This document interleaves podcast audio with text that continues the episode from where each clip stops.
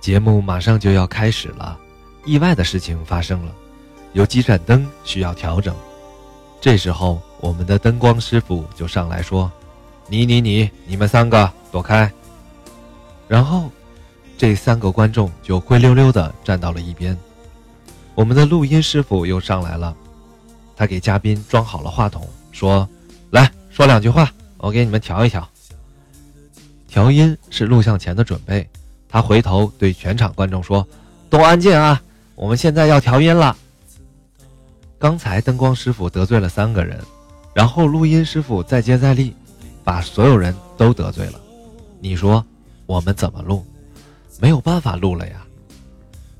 后来我就说，光我个人有点人文关怀精神不够，全组都有人文关怀精神还不够，怎么办呢？得让电视群体。都有人文关怀精神，然后我们就专门和演播室的灯光师傅、录音师傅、各个工种的人谈心。我们有好事的时候也不忘他们，过年过节我们也给他们送些礼。有的时候周末我们约上他们一起去参加爬山比赛、保龄球比赛，都是我们出钱，反正就是宋江那一套。在这个过程中。要让大家看我们是怎么钟爱自己的节目，为他投入了多少精力。我觉得人心都是肉长的，慢慢的，我们所有工作人员都有了这种工作态度。在实话实说现场，我是主持人，所以现场就归我管，有任何问题都来找我，我来协调。比如灯光师傅神色慌张的过来说：“呃，实在对不起，要知道。”从来没听过他们说对不起。过去灯光都叫灯爷。他说：“啊，实在对不起，现在有两个灯有问题，需要调一下，您看怎么办？”我说：“哦，没事儿，你来调。”然后我就说：“现在我给大家介绍一个特别重要的客人，那就是我们的灯光师傅。”大家全都鼓掌。我拿着话筒采访他，当时他脸通红。说话结结巴巴，我说好了，现在我们看师傅调整灯光，底下的几个朋友请躲开一点儿，别砸着你们，到我这儿来，我们一起看。然后师傅就开始调试，他从来没有这样自豪过，还拿着对讲机说往上一点儿，往下一点儿，特别认真。调了两分钟了，还没有调好，其实我觉得可以了，但是他那天。非得精益求精。然后我说：“咱们大家再鼓励鼓励灯光师傅。”全场热烈鼓掌。我看师傅汗都下来了。这时候他调好了，大家又一次热烈的鼓掌。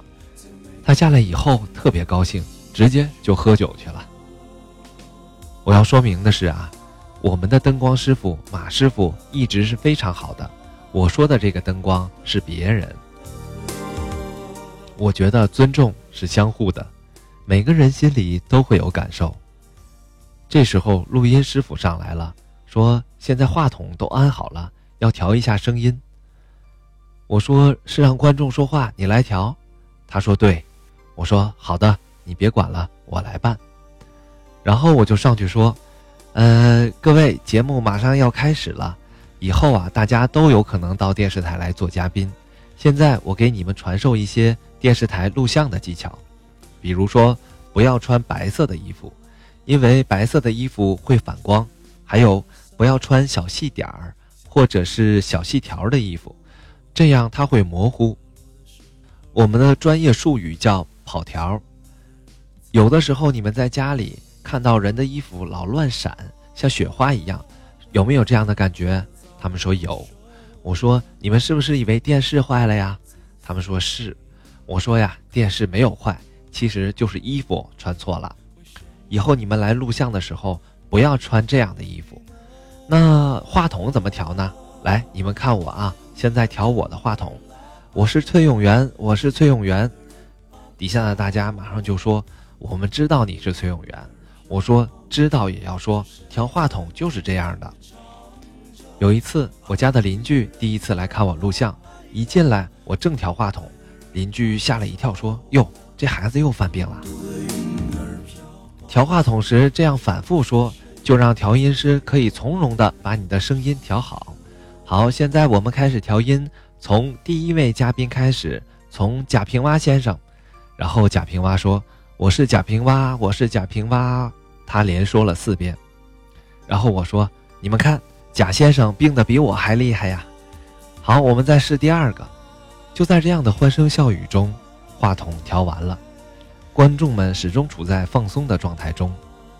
五年了，和我们合作的这些工种都知道我们用什么样的方式来工作，他们尽自己最大的努力来配合。我们现在最怕的就是换演播室，因为中央台有很多演播室，今天换这个，明天换那个，每换一个演播室，总会出现。新的情况，有的时候我们不愿意到其他台录像，也是这个原因。因为每个台的工作习惯都不一样，去了以后，大家的工作方式不同，就会对节目有很大影响。我印象很深，有一次我到一家电视台去录像，和嘉宾谈，正谈在兴头上，忽然有人喊停，谁喊的？那边一个摄像说：“我喊他停。”我说有什么事儿吗？他说我现在要换一个机位。你换机位，你换你的，你让我停干什么呀？他们从来不把主持人，不把请来的嘉宾，尤其是不把请来的观众当一回事儿。很多电视台都是这样工作的。